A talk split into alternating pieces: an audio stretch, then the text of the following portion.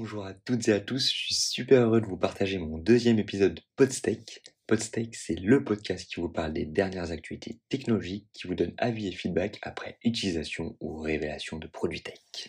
Je tenais avant toute chose de vous remercier pour tous les avis et les retours que j'ai pu avoir sur mon premier épisode qui me motive à fond pour euh, continuer dans cette lancée. Alors au programme cette semaine, on va parler Google qui va rémunérer la presse française, de LG et l'avenir de ses smartphones, de l'ambition de la France dans l'informatique quantique et de Netflix. On va donc directement commencer par Google qui, après de longs mois de négociations, vient de signer un accord pour rémunérer la presse française. Alors c'est donc un accord pour 3 ans auprès de presque 300 médias qui seront négociés de manière individuelle pour chacun d'entre eux. Cette rémunération, donc, que Google va proposer sera fixé sur différents critères comme l'audience Internet mensuelle, la contribution à l'accès à l'information du média ou encore le volume de publication. On peut donc dire que c'est une petite victoire des médias contre le géant Google.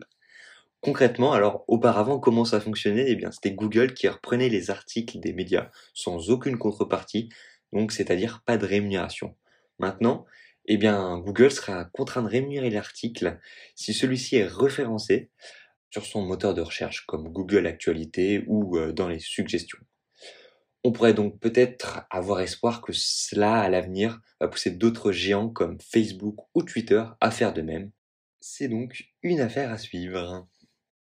Je vous propose maintenant de passer à LG qui envisage de quitter sa division smartphone. C'est donc une bien triste nouvelle parce qu'encore quelques années, LG était super bien placé en termes de part de marché et qui maintenant représente à peine 3%.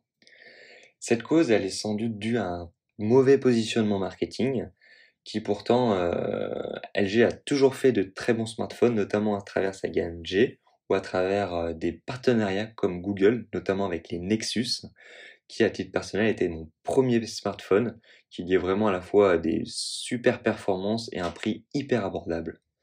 Il faut savoir qu'en France, LG n'est plus présent depuis un petit moment, depuis 2019, et donc, on pourrait se dire que LG ne serait pas la seule marque à quitter sa division smartphone parce que Sony est un petit peu dans la même situation.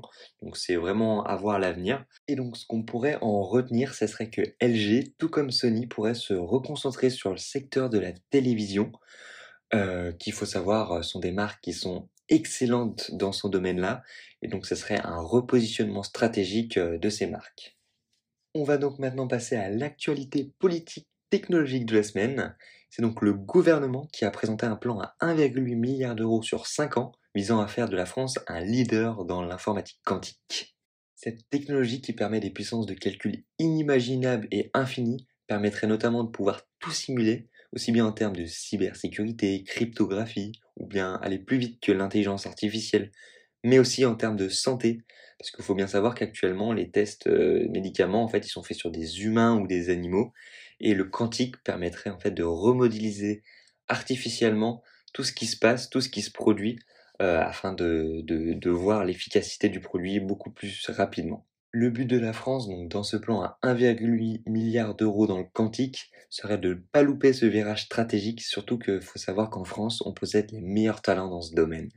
Et pour finir cet épisode, on ne pourrait pas passer à côté de cette actualité où Netflix annonce avoir franchi le cap des 200 millions d'utilisateurs payants, soit 37 millions d'abonnés en plus en 2020, malgré une concurrence qui est toujours plus en plus rude et musclée, notamment à travers HBO, Disney+, Apple.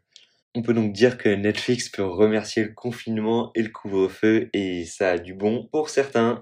Et je ne pourrais pas conclure sans ce bonus en vous parlant des dernières rumeurs Apple, notamment pour les iPhones de 2021, qui embarqueraient des capteurs d'empreintes sous l'écran en plus de Face ID.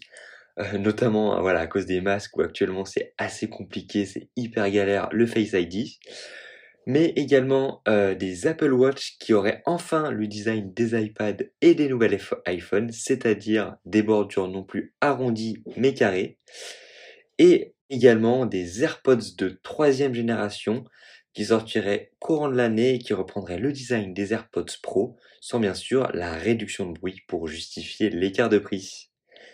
C'est donc fini pour cette semaine, je tenais à nouveau à vous remercier pour tous vos commentaires et n'hésitez pas à me contacter sur les réseaux sociaux, Tous les liens sont en description. On se dit donc à la semaine prochaine pour un nouvel épisode.